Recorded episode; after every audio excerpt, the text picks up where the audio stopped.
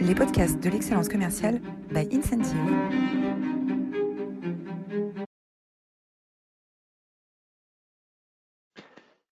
Bonjour à toutes, bonjour à tous et bienvenue dans cette nouvelle édition des masterclass de l'excellence commerciale. Euh, aujourd'hui, on va parler de sport de haut niveau, de sport de haut niveau et management. Et on a le plaisir, l'immense plaisir de recevoir euh, Jean-Pierre Dolly. Bonjour Jean-Pierre. Bonjour Roland et bonjour à tout le monde. Alors Jean-Pierre, tu as écrit un, ouvrage passionnant euh, qui se lit euh, très facilement, Sport et entreprise, euh, manager de talent. donc on va bien sûr adresser un certain nombre de sujets que tu abordes dans ce livre. avant, de, avant de commencer, je voudrais remercier toute notre, notre communauté qui est, vous êtes toujours aussi formidable comme chaque semaine. Aujourd'hui, vous êtes encore un peu plus de 220 inscrits. la semaine dernière, vous étiez aussi très nombreux pour écouter Virginie et Bruno Tesson qui nous, qui nous ont parlé de de, oser être, oser être soi. Alors, oser être soi, euh, je reprends la, la, phrase, le, la, citation préférée de, Virginie, euh, ce que l'on nie nous soumet, ce que l'on accepte nous transforme. Euh, la phrase de, de Jung, on a parlé de toute l'ambiguïté d'être d'être un leader, d'être un leader qui doit projeter une image positive, structurée, cadrée, et, et être un leader, ça veut aussi dire être authentique. Et donc il y a euh, parfois cette, contradiction euh, à gérer. Euh, n'hésitez pas à aller retrouver cet entretien qui était, vraiment, passionnant.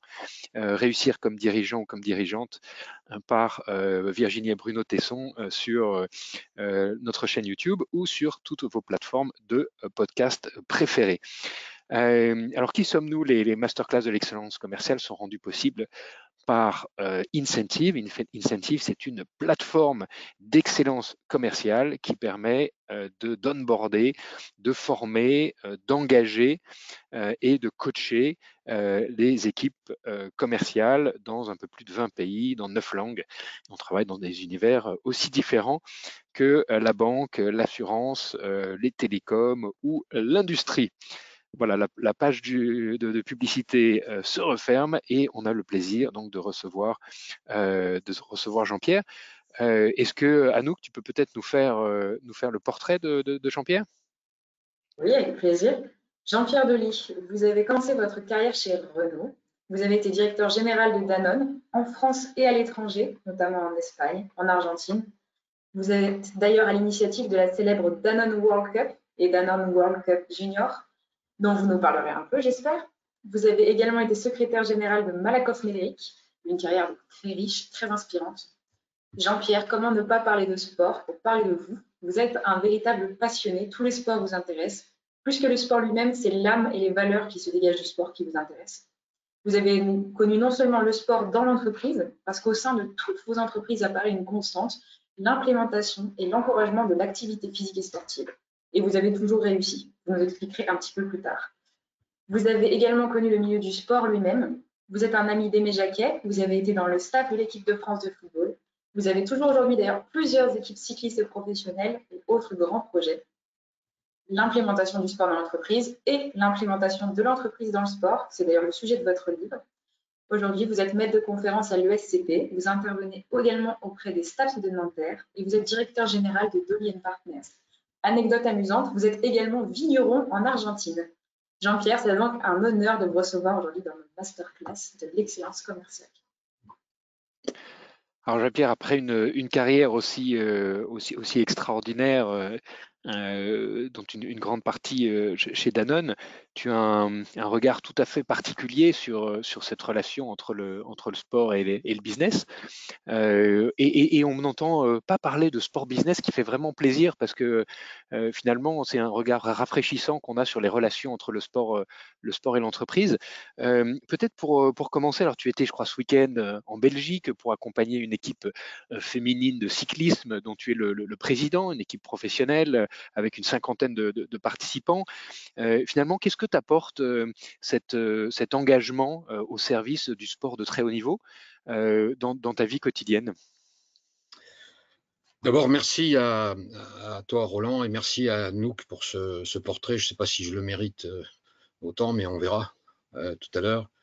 Qu'est-ce que ça m'apporte? Ça m'apporte beaucoup de choses. Ça m'apporte de la, fraîcheur, de la proximité, ce que mon ancien patron Franck Ribou appelait du frottement, voilà, d'être d'être au contact sur le terrain, voilà, parce que j'accompagne donc depuis quelques années cette équipe cycliste professionnelle, d'abord les hommes, et depuis deux ans on a créé une équipe féminine.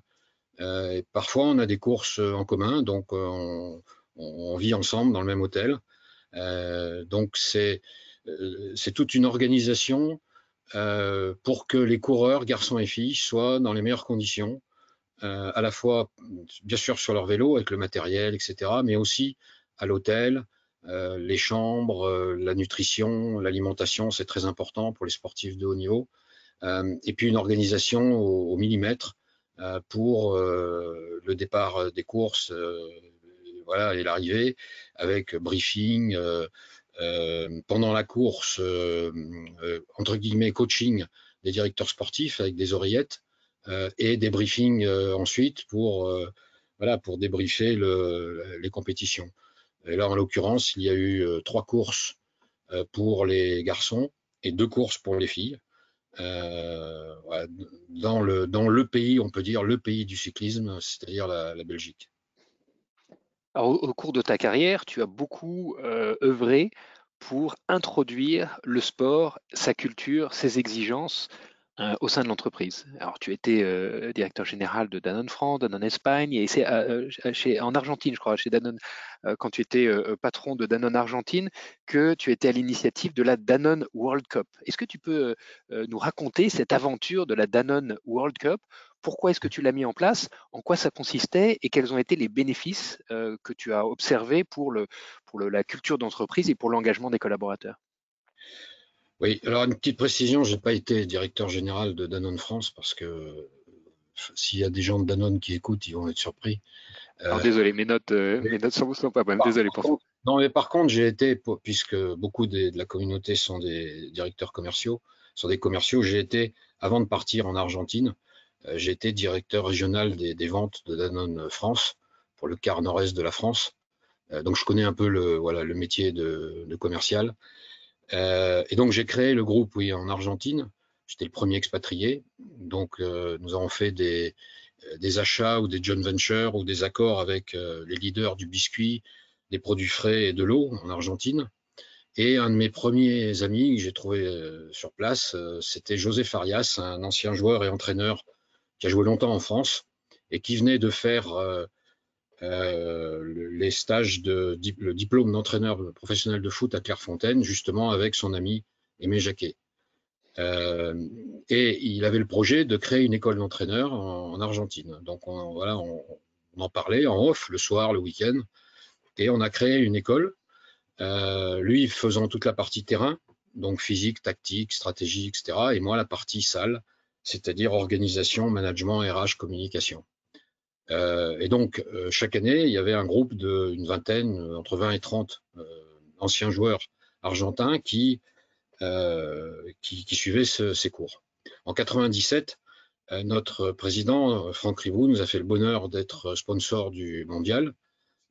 et on a réfléchi avec José et ses entraîneurs à quelles actions on pouvait mener autour de ce mondial. Euh, étant dans, dans, un pays, euh, on le sait, euh, très, très axé sur le foot, l'Argentine, et même avec le pays voisin, le Brésil. donc on a, on a créé plusieurs choses. J'ai embauché, grâce à José, une ancienne gloire argentine, Mario Kempes, comme public relation. Euh, donc on a fait des tournois pour les, pour les enfants, pour les, pour les salariés, pour les clients. Euh, on a fait des voyages pour venir en France voir les compétitions. Et puis a été créé ce qui, ce qui, euh, existe toujours, la Danone Cup, qui est une compétition pour des benjamins, pour des enfants de 12 ans, euh, qui jouent dans des clubs. Et lorsque leur club au niveau du pays gagne, ils représentent leur pays au niveau international. depuis 20 ans, ça s'est un peu arrêté avec le Covid, mais pendant 20 ans, c'était une compétition. Voilà. Et parallèlement, nous avons créé la Danone World Cup, cette fois pour les salariés, c'est-à-dire pour les hommes et les femmes euh, des entreprises euh, du groupe Danone dans le monde. Euh, et spécifiquement, nous, en Argentine, au Brésil, on a créé la Danone World Cup Junior pour les enfants des salariés. Donc, c'est une compétition qui, de foot, par équipe de, 6 de mémoire, Et voilà, on joue sur des moitiés de terrain. et l'équipe gagnante pour un pays va dans une finale continentale et puis une finale au, niveau intercontinental, au niveau mondial. donc voilà, une équipe de garçons de salariés, une équipe de filles salariées et une équipe d'enfants du personnel. Voilà, donc ça met, évidemment, ça met une ambiance extraordinaire dans l'entreprise parce que vous, vous, comprenez qu'il y a dans les équipes, il y a, c'est des équipes de souvent d'usines, de sièges, d'ateliers, de services, etc. Euh, avec euh, bah, des, des, bons et des moins bons, euh, avec des en forme et pas en forme, euh, etc. Avec des ouvriers, des, des agents des, et puis des, managers. Euh, donc il y a un mélange assez intéressant pour la suite sur bah, la cohésion, l'ambiance, voilà, toutes les valeurs qu'on connaît liées au sport et notamment au sport collectif.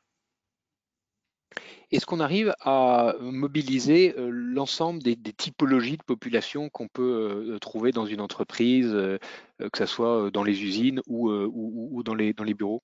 Et comment est-ce qu'on fait pour mobiliser, s'assurer que ça ne devient pas juste un, projet avec les élites sportives et les, jeunes entre 25 et 30 ans? Quand on a fait du sport ou quand on fait du sport, il n'y a pas de, entre guillemets, de classe sociale ou de statut. Euh, à l'intérieur d'une entreprise. Quand, j'ai commencé chez Renault, on avait des tournois interateliers, interservices, etc. Et on mélangeait joyeusement les ouvriers, la maîtrise, les cadres. Euh, et donc, euh, voilà, les, statuts sautent dès qu'on est dans le même vestiaire, sur le même terrain, en short, etc. Donc, personne ne peut être contre fondamentalement le fait de faire euh, maintenant, on, appelle ça une activité physique et sportive. Parce que, petite précision, euh, le sport, bon, euh, on, sait les travers du sport, donc le sport peut faire peur, à juste titre, par ses excès.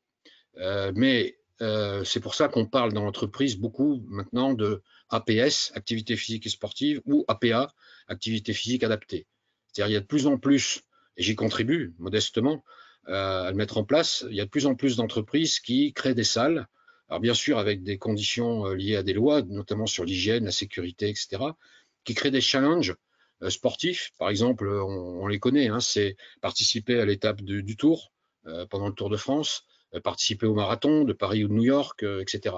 Il y a beaucoup de beaucoup d'entreprises qui qui développent ces, ce genre d'activité physique et sportive et autour aussi de ce qu'on appelle maintenant le sport santé. Euh, il y a eu une loi en France euh, il y a maintenant euh, quelques années qu'on a intitulée Sport sur ordonnance, qui prévoit que si vous faites un minimum d'activité physique et sportive étant atteint d'une maladie un peu grave comme le diabète ou les maladies cardiovasculaires, vous pouvez, en, faisant, en apportant la preuve que vous faites un minimum d'activité physique, être remboursé par la Sécu et derrière des mutuelles peuvent, peuvent rembourser.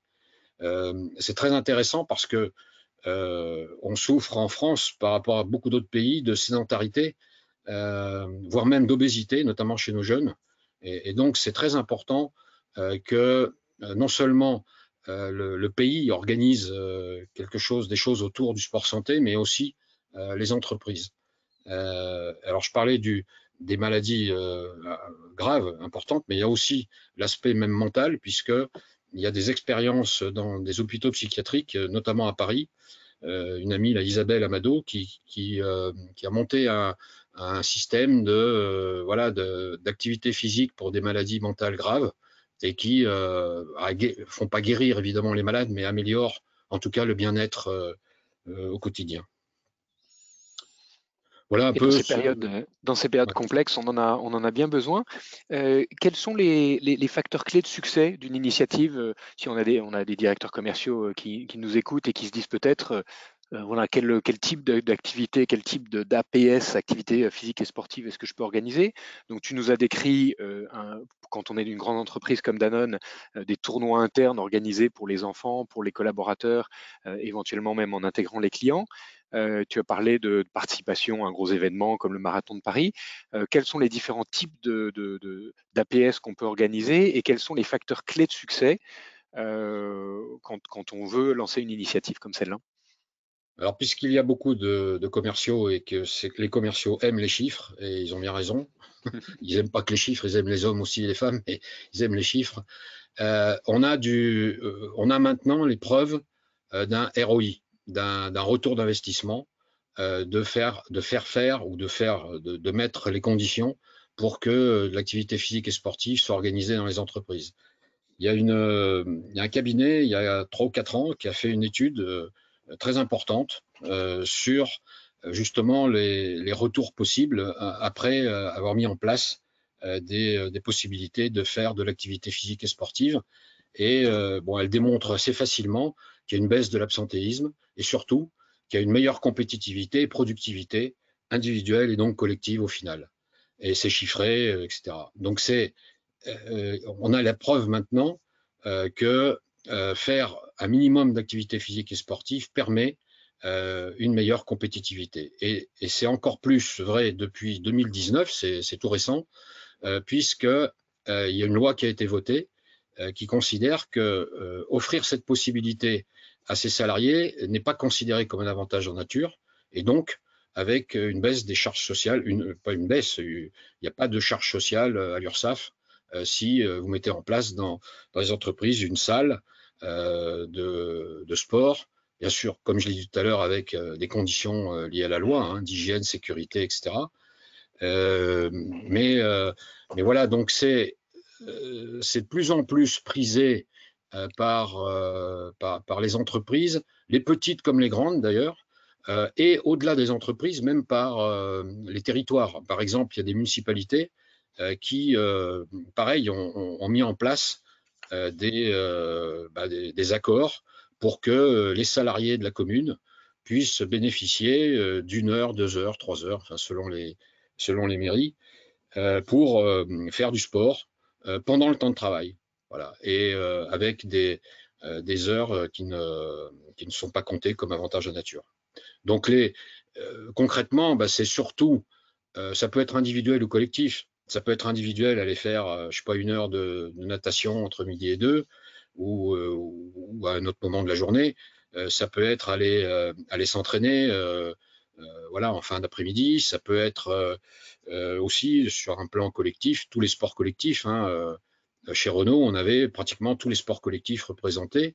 ça peut être aussi des entreprises qui, font ça, organiser des, week-ends de ski euh, ou des week-ends à la montagne. Euh, voilà, donc il y a, je dirais que à partir du moment où il y a cette volonté euh, partagée entre les directions, les, organisations syndicales, souvent par le biais de l'ex-comité d'entreprise, du, CSE maintenant, et des salariés eux-mêmes, ben, ça fonctionne. J'ai une anecdote d'ailleurs dans, dans une entreprise cliente euh, il y avait un terrain de tennis et euh, ils voulaient le, supprimer euh, pour agrandir des locaux de logistique. alors j'ai dit, bah, non seulement c'est une erreur, mais vous devriez même en construire plus de terrains de tennis, voire de terrains de sport, voire une salle, parce que vous verrez que dans, dans l'avenir, c'est ça qui sera, ça sera très important pour, pour vos résultats, votre ambiance, etc. Et euh, bah, je, voilà, je me suis permis, enfin, ils m'ont autorisé à m'inscrire euh, à créer un tournoi de tennis dans lequel je me suis inscrit. Et pour l'anecdote que j'ai gagnée, et euh, c'est pour un ex-DRH que, que j'étais, me faire remettre une coupe par un délégué CGT, c'est quand même un peu, un peu spécial. C'est une, une, jolie anecdote. C'est une jolie anecdote. Alors, il y a une, euh, une question que, que, certains dirigeants euh, se posent dans leur, dans leur posture, hein, dans leur posture de leadership. Euh, il, y a, toujours cette volonté d'être proche du terrain, de faire référence au fameux frottement dont parlait Franck Ribou, et puis aussi cette, cette volonté de garder une certaine distance avec les équipes, qui peut être perçue par certains leaders comme une source également d'autorité. Euh, comment est-ce que tu perçois ce sujet-là? Comment est-ce qu'on doit l'aborder? Comment est-ce qu'on doit réfléchir à ce sujet de euh, proximité versus euh, distance qui permettent de, garder une, hauteur d'autorité? Finalement, c'est assez facile et je vais là aussi citer un exemple. Hein. Pendant quelques années, j'ai fait la partie management du diplôme d'entraîneur professionnel de football. J'avais l'habitude, le premier jour, le premier soir, en fin de soirée, avant d'aller dîner, euh, d'organiser un débat entre Franck Ribou euh, et Aimé Jacquet, qui était à l'époque DTN du foot. Et je leur posais les mêmes questions.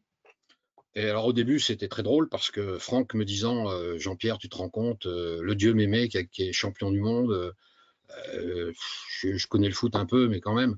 Et Aimé Jacquet de son côté me disait, mais Jean-Pierre, tu es, complètement fou, je sais à peine lire et écrire, tu me mets face à un patron du CAC 40. Bon, bref, je posais les mêmes questions et à 90%, ils apportaient à peu près les mêmes réponses. Et notamment sur ce sujet-là, Aimé disant, euh, moi, je, voilà, je, je suis un homme de terrain. On m'a confié le rôle de directeur technique national. C'est un boulot très bureaucratique, très administratif. Et pour tout dire, bah, je, vois les jeunes s'entraîner en bas, j'ai qu'une envie, c'est d'y aller. Et d'ailleurs, j'y vais. Euh, je laisse mon bureau et j'y vais. Et puis les week-ends, je vais sur les terrains voir des matchs de gamins, de filles, etc. Euh, et parce que ça me met, ça me maintient dans, sur le terrain. Et je vois réellement ce que c'est que le foot de, terrain. Et Franck Ribou disant, euh, bah nous, euh, c'est un peu pareil, un, salarié de Danone qui voyage en voiture, en train, en avion, etc., entre le moment, par exemple, un avion ou un train, la gare ou l'aéroport et le site dans lequel il va avoir une réunion, dans un hôtel, euh, si s'il n'y a pas de lieu de Danone, ou dans une usine, eh bien, on s'arrête euh, dans un magasin et on fait ce qu'on appelle un, store check, c'est-à-dire on regarde euh, chez un, distributeur, on regarde nos produits, où ils sont positionnés, à quel prix, les produits concurrents. Si la crémière est là dans les rayons, on l'interroge. S'il y a une, une, des gens qui sont en train de faire leurs courses, on les interroge. On passe pas longtemps, on passe allez, 5, 10 minutes, maximum un quart d'heure et euh, pour aller voir sur le terrain comment, comment ça se passe, comment notre produit est positionné, comment il est vécu par les gens. Ce n'est pas du tout euh, faire, entre guillemets, du flicage ou, ne pas croire euh, ou ne pas prendre en compte ce que les commerciaux remontent du terrain. C'est être voilà, dans l'action, sur le terrain, et c'est ce que Franck appelle, appelle le frottement, la présence directe. Et c'est extrêmement important parce que, comme tu le sais, ou comme beaucoup de, de commerciaux, s'ils sont directeurs le savent, le pouvoir isole un peu. Et bien sûr, il y a des systèmes de reporting euh, très importants et très intéressants, et encore plus maintenant avec les nouvelles technologies. Euh, mais euh, voilà, moi je l'ai été patron et, j'ai prouvé ce besoin d'aller sur le terrain parce que voilà, dans, tout seul dans son bureau avec, sa, avec son assistante ou avec des, très beaux rapports euh, des, très beaux systèmes de reporting, euh, rien ne vaut le, contact, et le contact humain notamment, avec, euh, avec ses propres salariés et avec ses fournisseurs, avec ses clients, etc. Avec ce qu'on appelle maintenant d'ailleurs les parties prenantes. et de plus en plus, je fais, je ne suis pas le seul, des organigrammes, non pas avec, vous savez, les cases avec des flèches, système un peu militaire, mais avec des ronds en mettant au milieu, par exemple, euh, un comité de direction ou une entreprise ou une équipe de foot, et autour, quelles sont toutes les parties prenantes. Et on, se rend compte de plus en plus que ces parties prenantes sont justement très prenantes pour euh, les gens qui sont euh, au sommet, pour le DG, pour le comité de direction. Et donc, si on ne va pas sur le terrain soi-même, et si on n'a pas un système de reporting efficace et efficient, euh, ben, on peut passer à côté de, de ce qui se passe réellement, notamment euh, dans, euh, dans ces parties prenantes, qui peuvent être à l'intérieur de l'entreprise, comme les, les, organisations syndicales, etc., ou à l'extérieur, comme les clients, les fournisseurs, les maires des villages, etc. On, va, on va aborder un autre sujet qui est celui de euh, du management de, des sportifs de haut niveau. Il y a des entreprises qui décident, euh, pour euh, encourager cette culture sportive, cette culture de l'échange, cette culture du partage, d'embaucher des sportifs de haut niveau dans leurs équipes. En quoi est-ce que l'embauche d'un sportif de haut niveau diffère de l'embauche d'un candidat traditionnel et comment est-ce qu'on gère, comment est-ce qu'on on pilote, comment est-ce qu'on manage un, un, sportif de haut niveau avec toutes ces contraintes qui doit trouver cet équilibre entre ses engagements sportifs et ses engagements professionnels Alors, euh, en France, c'est plus compliqué qu'ailleurs. C'est un des French paradoxes, euh, un des nombreux French paradoxes. Euh, vous allez dans les pays anglo-saxons, c'est connu, hein, on peut mener à la fois une carrière d'étudiant et une carrière sportive. En France, c'est très compliqué. Ça a toujours été très compliqué. Ça l'est. Il y a eu quelques progrès, mais ça l'est toujours. Donc, ça ne prépare pas les étudiants à, faire beaucoup de sport et ça prépare pas les sportifs de haut niveau à suivre des études, euh, ne serait-ce qu'une sensibilisation ou un vernis, etc. il y a euh, quelques parcours maintenant qui, existent quand même, que ce soit dans le secondaire, euh, que ce soit avec même des écoles d'ingénieurs comme l'INSA à Lyon qui ont des parcours spécifiques pour les, pour les, sportifs de haut niveau. Donc on, évolue pas mal sur ces sujets. Exactement. mais c'est un, un rattrapage, entre guillemets, euh, qui se fait plutôt en fin de carrière euh, du sportif et qui le prépare à aller vers la transition vers, l'entreprise. Mais l'entreprise se heurte à, son histoire, à son identité et à, la nature de son activité. Exemple commercial, euh, bah, il y a très longtemps, les, commerciaux, par exemple, des, des, entreprises à vocation sportive, euh, les marques par exemple, euh, embaucher des anciens rugbymen, des anciens footballeurs, etc., qui n'avaient aucune, aucune formation ni universitaire, ni, ni même technique. Aujourd'hui, c'est complètement impossible. Euh, il faut, pour, pour être commercial dans, une entreprise, bah, il faut quand même avoir fait un minimum d'études de commerce ou de vente ou, de négociation pour pouvoir être, opérationnel. Et donc, euh, un, sportif euh, qui arrive dans une équipe, il ne va pas être entre guillemets rentable et efficace tout de suite. Par contre, il va appeler, il va apporter beaucoup de choses à, l'équipe. Euh, il va apporter tout ce qu'il a accumulé euh, dans sa carrière de sportif de haut niveau, au niveau technique, au niveau préparation, au niveau persévérance, abnégation, enfin toutes, les, toutes les valeurs qu'on connaît de, l'entreprise, le, travail en groupe, euh, euh, la, gestion des conflits, la gestion des crises, la, gestion de l'échec, euh, tout, ce qui, tout ce qui fait que un sportif de haut niveau a réussi, mais aussi a échoué dans, sa carrière de sportif. mais en revanche, voilà, s'il a tant de, tonnes de yaourt à vendre ou de temps de contrats d'assurance à, signer à la fin du mois, comme ses collègues, ah ben, c'est sûr qu'au début, il ne va, pas, va pas être aussi, efficace. Donc, il y a des solidarités qui s'installent entre euh, dans une équipe, voilà. Et je, l'ai vu moi dans, beaucoup d'exemples.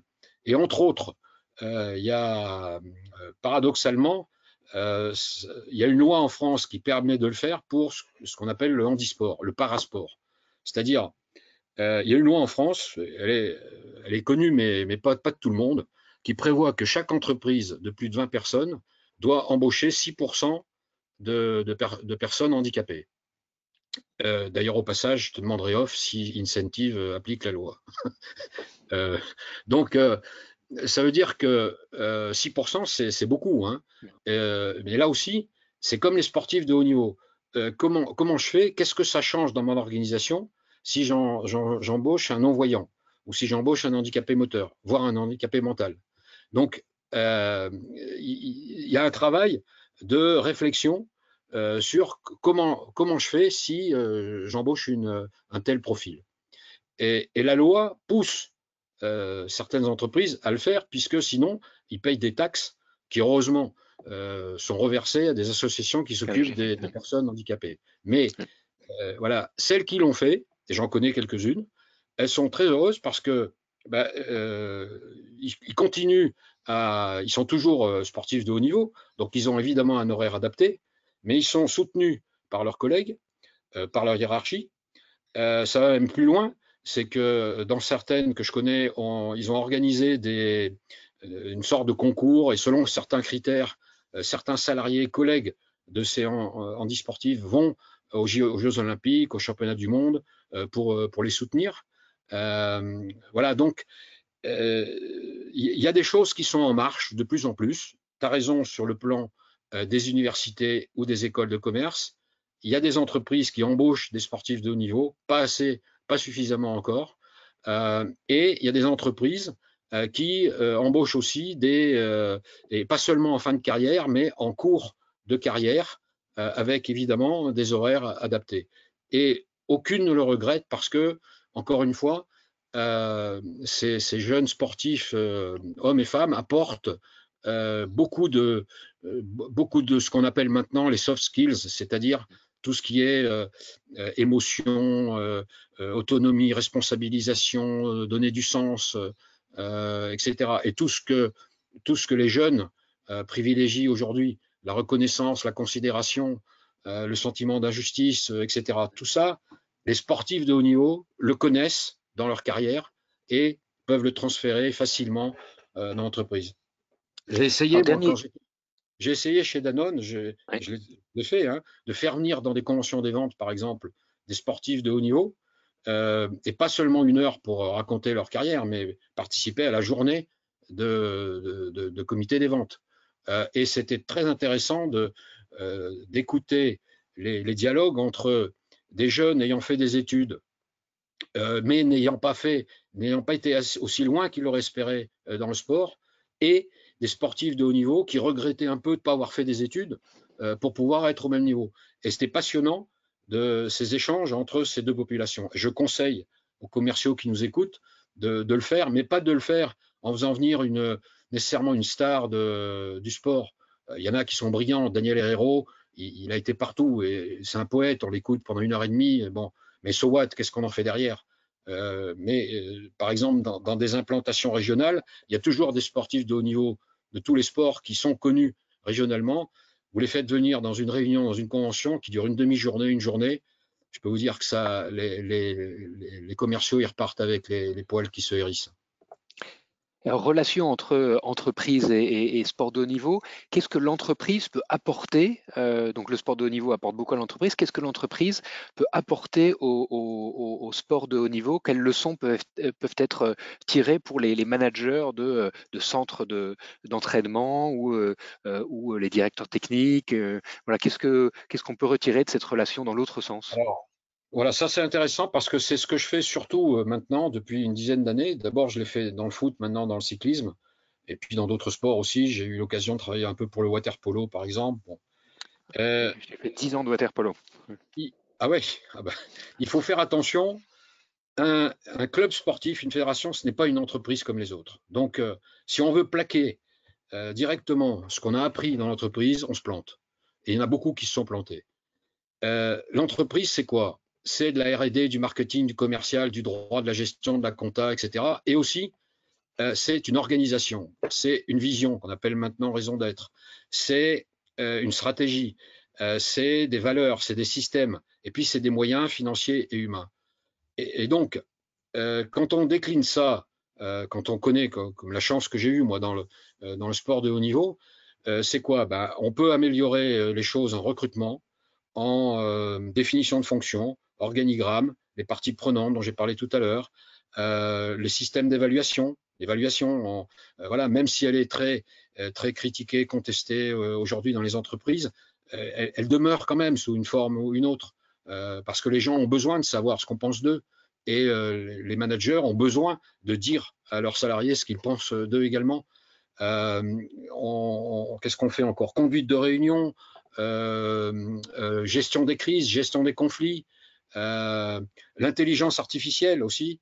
Euh, voilà. Et, et, tout ça, euh, si on l'adapte intelligemment, entre guillemets, au monde du sport, ben, on voit tout de suite les, bienfaits.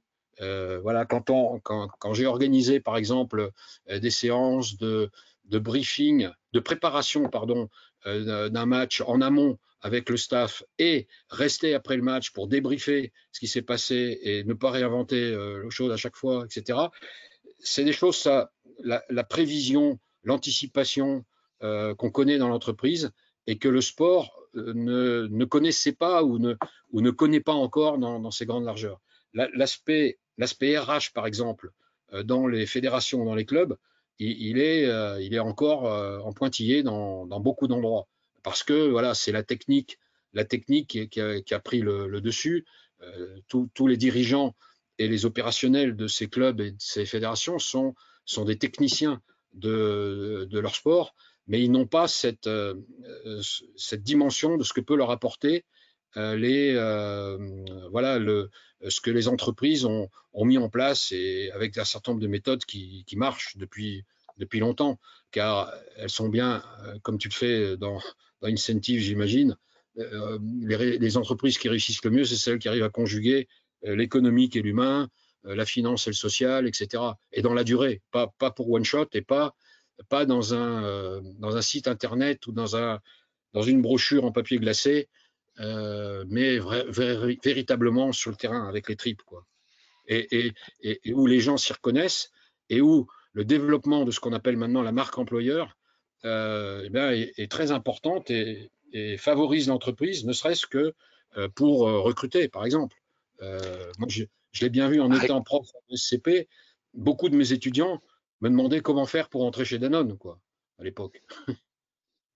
réconcilier l'économique et l'humain. C'est sur cette belle phrase que qu'on va terminer. Les deux questions traditionnelles à la fin de chaque euh, masterclass. Euh, quelle est la personne ou est-ce qu'il y a une anecdote euh, de management qui t'a marqué plus particulièrement au cours de, au cours de ta, vie professionnelle? Bah, moi, j'ai été marqué par un immense monsieur qui était Antoine Ribou, le père de Franck. C'est lui qui m'a embauché chez, chez BSN à l'époque.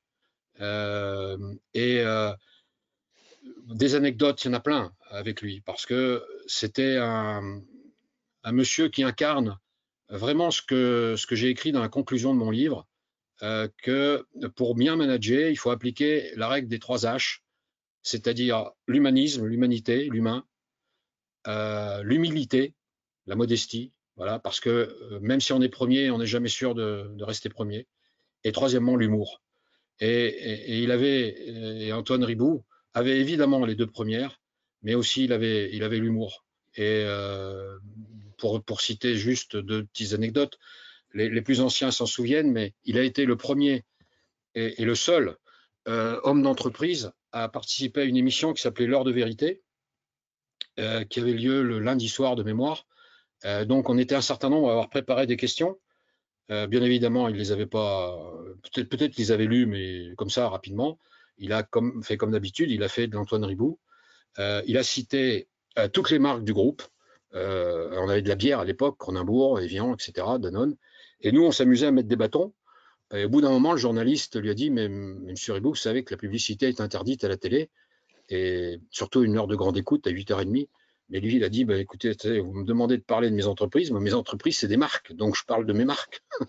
Et à la fin, il a sorti un carambar de sa poche et dans tous les journaux, le lendemain, il y avait Antoine Ribou à la une des journaux avec un carambar à la main. Alors pourquoi, pourquoi y en a-t-il pas eu après euh, d'autres managers? Simplement parce que euh, ben, il, fallait appeler SVP pour poser des questions ou donner son avis sur comment on avait trouvé les hommes politiques qui, passaient avant lui dans les autres émissions. Et lui, il avait fait exploser les compteurs. Il y avait 100% de satisfaction. Et, donc, euh, pour pas vexer nos hommes politiques, euh, les, l'émission, les, dirigeants de cette émission, les organisateurs de cette émission avaient, en étaient restés Antoine Ribou comme, euh, comme patron. Euh, ben, notre, carambar, euh, notre carambar à nous euh, aujourd'hui, c'est ton, ton, livre Sport et entreprise, manager de talent. La dernière question, c'est une citation qui t'inspire? Alors oui, j'en ai plusieurs parce que dans, sur mon site, si vous allez sur mon site Dolly Partner, vous en trouverez des, dizaines, pour pas dire des centaines. moi, il y, en a deux ou trois qui me plaisent beaucoup. Il y en a une qui me plaît beaucoup, c'est d'un énorme penseur du XXe siècle qui s'appelle San Antonio, on ne meurt pas riche de ce qu'on a fait, on meurt pauvre de ce qu'on n'a pas fait. On ne meurt pas riche de ce qu'on a fait. On meurt, pauvre, de ce qu'on n'a pas fait. De ce qu'on n'a pas fait. Et alors, il y en a, il y en a une autre que, j'aime beaucoup. Euh, Antoine Ribou citait, lui, justement, à l'heure de vérité, il a signé en, disant euh, euh, réfléchir en stratège et agir en primitif, qui est de René Char. Et moi, j'en ai une autre de René Char que j'aime beaucoup, c'est impose ta chance, serre ton bonheur et va vers ton risque. À te regarder, ils s'habitueront. Voilà, René Char. Et je vous conseille, dans, mon bouquin, euh, je ne mets pas beaucoup de bibliographie, mais dans celui d'avant, qui est l'accordeur de talent, voilà celui-ci, il, y a il, y a une bibliographie, il n'y a pratiquement aucun ouvrage de management. Mais par contre, il y a du Saint-Exupéry, du René Char et, d'autres écrivains. Dans la littérature, il y a énormément de pensées applicables et à l'entreprise et, au sport. Alors pour aller plus loin, bien sûr, euh, ton dernier ouvrage, Sport et entreprise manager de talent, euh, le livre que tu viens de mentionner, euh, L'accordeur de talent, publié en, 2012, optimiser la performance d'une équipe avec toutes les références. vous avez le lien pour le pour l'acheter à, la Fnac. et puis, alors le, le stratège, une, un, joli film avec avec Brad Pitt, hein, un ancien euh, un, ancien euh, euh, joueur de, baseball qui dirige son équipe avec beaucoup de d'innovation dans le, management. Et puis, et puis un livre de, Maxence Fontanel, sportif de haut niveau, manager en devenir, publié en 2011. La semaine prochaine, nous aurons l'immense plaisir de recevoir Hubert Joly. Euh, Hubert Joly qui vient de publier un, bouquin qui est déjà un best-seller aux États-Unis et qui vient euh, qui vient de sortir en France, qui s'appelle L'entreprise, euh, une affaire de cœur, comment réinventer le capitalisme pour un futur durable. Hubert Joly, c'est l'ancien patron de Best Buy, qui est l'équivalent d'Arty aux États-Unis, qu'il a repris en quasi faillite face à Amazon et qu'il a remonté en 10 ans. en 7 ans, le, le, cours de bourse a été multiplié par 10. il enseigne maintenant à la Harvard euh, Business School. On aura l'immense plaisir et l'honneur de l'accueillir euh, la euh, semaine prochaine. Alors, ce sera à 17h parce qu'il est aux États-Unis.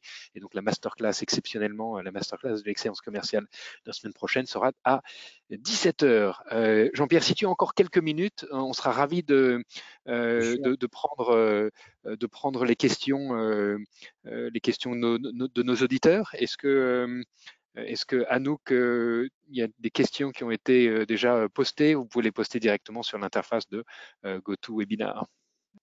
Alors oui, on a plusieurs questions. Tout d'abord, bonjour, quel est le pourcentage d'entreprises qui instaurent ce type de management? Pourquoi les managers n'intègrent pas cet esprit d'équipe sportive au sein de l'entreprise pour créer une vraie cohésion d'équipe? L'équipe de France de rugby nous a fait une belle démonstration de ce bel d'esprit d'équipe. Oui, oui bah, je peux être que d'accord avec la dernière phrase que, que tu as dit, Tanouk. que le pourcentage, j'en ai aucune idée parce que j'ai lu aucune statistique là-dessus. Je, je, trouve par mon métier de conseil que euh, c'est en marche. Et c'est en marche dans les entreprises, c'est en marche dans les territoires. Euh, c'est malheureusement pas assez en marche dans les écoles parce que tout part de là. Euh, Aujourd'hui, euh, on peut pas dire qu'on est complètement un pays sportif quand il y a 2,7 euh, heures de sport, pardon, d'activité physique et sportive à l'école pour des enfants français entre la sixième et la terminale. Alors bien sûr, c'est compensé par euh, tout ce que font les clubs euh, le mercredi après-midi ou le week-end, mais c'est largement insuffisant. donc, je, suis incapable de dire un pourcentage, mais étant un peu dans, dans l'entourage du sport euh, d'une façon, de différentes façons, euh, je trouve que voilà, c'est en marche et, notamment la, loi sport et société, la, loi sport sur ordonnance, tout ce qui se développe autour de, des risques de sédentarité, tout ce qui se développe depuis deux, depuis deux ans avec le, confinement, le travail à, le travail, oui, à domicile, le télétravail, etc. Tout ça favorise une prise de conscience, je pense, mais euh, voilà, on, est en marche, on va dire. Alors, comment les meilleurs coachs sportifs managent-ils leurs champions et leur haut potentiel? Alors, ça c'est intéressant. Il y a un chapitre de mon livre qui traite de la comparaison entre les, les SHN, donc sportifs de haut niveau, et les HP, les hauts potentiels de l'entreprise. Euh, les uns D'ailleurs, les SHN, ça correspond à un statut. Ça se mérite d'être SHN. Euh, on a un statut, on a même un petit salaire. HP, euh, c'est pas un statut. C'est euh, une direction générale ou une DRH qui décide qu'un tel peut être un haut potentiel et gravir deux, trois échelons supplémentaires dans l'entreprise. donc déjà, déjà, c'est pas tout à fait la même chose. et, comment manage-t-il ben, Je me suis amusé, c'est l'objet du livre, du premier livre que j'ai fait, euh, L'accordeur de talent, de comparer l'organisation et le management et la gestion des ressources humaines chez des managers d'entreprise qui réussissent dans la durée, chez des coachs sportifs qui réussissent dans la durée, chez des musiciens, chefs d'orchestre, chez des chefs de cuisine qui ont depuis 10, 15, 20 ans trois étoiles. Et j'ai découvert qu'il y a cinq, cinq euh, actions, euh, attributions, etc., qu'ils font et que euh, bah, tout le monde ne fait pas. Et encore une fois, pour réussir dans la durée, one shot, tout le monde est capable, à un moment donné, de faire une réussite une fois. Mais plusieurs fois et dans la durée, ils ont tous d'abord un projet. Ils ont un projet, donc avec une vision, une raison d'être, etc., appuyé sur des valeurs. Et elles sont connues comme on dit maintenant, ils, donnent du sens à leur activité, à leur projet. Deuxièmement, ils sont très attentifs au choix des hommes et des femmes. Et, surtout, en ne prenant pas les meilleurs. Aimé Jacquet et Franck Ribou, dans, le débat dont j'ai parlé tout à l'heure, euh, disaient la même chose.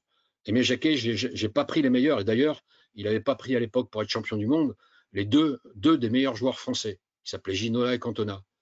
Euh, Franck Ribou a dit la même chose. Pour constituer mon COMEX chez Danone, euh, j'ai besoin de 8 personnes, mais j'en ai 10, 15, 20 qui, sont, qui pourraient être candidats. Euh, donc, je gère, je gère beaucoup plus mes remplaçants, disait Aimé Jacquet. Je gère beaucoup plus ceux qui pourraient être au commerce qui ne sont pas, pour qu'ils n'aillent pas la concurrence déjà, en leur confiant des missions importantes, et éventuellement mais en leur donnant des primes, pourquoi pas. Voilà. Donc le choix des hommes n'est pas nécessairement les meilleurs, très important. Euh, troisièmement, tout, tout, basé sur le groupe l'équipe, euh, la solidarité, euh, la, gestion des égaux. Euh, voilà, parce qu'ils savent, ces gens-là, que tout, le tout est plus que la somme des parties. si vous allez visiter un jour une cuisine étoilée, bah, vous verrez que ce que c'est que le, tout est plus que la somme des parties. Quand les gens arrivent et certains en sont à l'entrée, l'autodessert, etc., c'est un, un, mouvement, une organisation incroyable où le, manager euh, voilà, a, bien conscience que euh, tout cela est un travail d'équipe. De même, le chef d'orchestre qui arrive un lundi euh, pour un concert un mercredi, alors qu'il a, il a quasiment jamais vu les musiciens, là aussi, il faut, faut vraiment que ça soit au, petit soin. La, la, quatrième chose que j'ai découverte aussi, c'est le talent, oui, mais le travail. Le travail, le travail, le travail. Et les grands managers travaillent peut-être pas plus en temps, mais mieux que les autres. C'est-à-dire qu'ils ont, euh, et, même les, sportifs de haut niveau, euh, on le sait dans le rugby par exemple, Wilkinson qui faisait des, entraînements euh, spécifiques, il a été copié derrière. Platini qui tirait des coups francs en mettant des, cibles, immobiles pour, tirer les coups francs. le, plus célèbre aujourd'hui, c'est Renaud Lavillenie, l'ex-champion du monde de saut à la perche, un garçon qui n'a pas, un physique extraordinaire. Il a créé un, il a fait un stage, un, sautoir à la perche dans son jardin à Clermont-Ferrand. Euh, voilà. Alors, c'est pas pour s'entraîner en plus de ce qu'il fait sur le stade, c'est pour tester des petits, des, intuitions qu'il a. Et plutôt que d'aller prendre sa bagnole, aller au stade, etc., il le teste euh, tout de suite.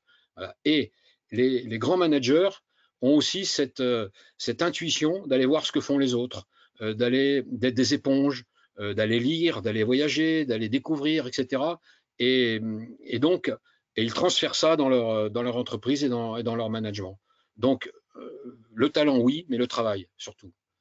Et, enfin, dernièrement, le dernier point, c'est, fort de ce que je viens de dire aussi, de s'inspirer des autres, il donne droit à l'erreur. Mais il donne vraiment un droit à l'erreur. c'est pas, pas une, une intention. voilà. Il, quand, tout est organisé autour de la vision, la stratégie, l'organisation, etc., euh, s'il n'y a pas d'innovation, de créativité euh, et de droit à l'erreur, bah, euh, voilà, tout le monde fait à peu près la même chose. Quoi. toutes les entreprises ont à peu près les mêmes moyens pour embaucher les mêmes profils, avoir les mêmes technologies, etc. Donc, qu'est-ce qui va faire la différence?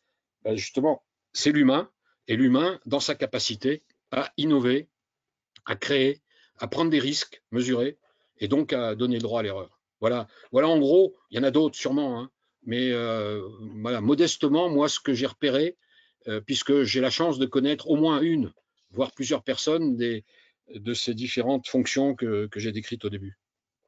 Jean-Pierre, un immense merci pour cet entretien. On aurait envie de continuer. On essaye d'être rigoureux sur le, timing avec notre audience qui a des agendas très occupés. Un immense merci pour cet échange où tu nous as partagé ta passion pour le sport. On a pu explorer ensemble tout ce que le, sport de haut niveau apporte dans une entreprise, mais aussi ce que euh, la culture d'entreprise peut apporter aujourd'hui au, sport de haut niveau. Et puis, euh, je retiens ta, citation de San Antonio euh, on ne meurt pas riche de ce qu'on a fait, on meurt pauvre de ce qu'on n'a pas fait. un immense merci merci euh, pour ta participation.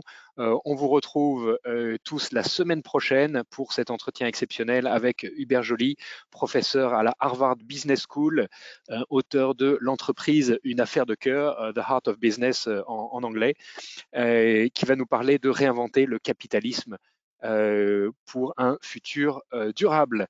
Je vous souhaite à tous une excellente journée et à la semaine prochaine. Merci à vous. Au revoir.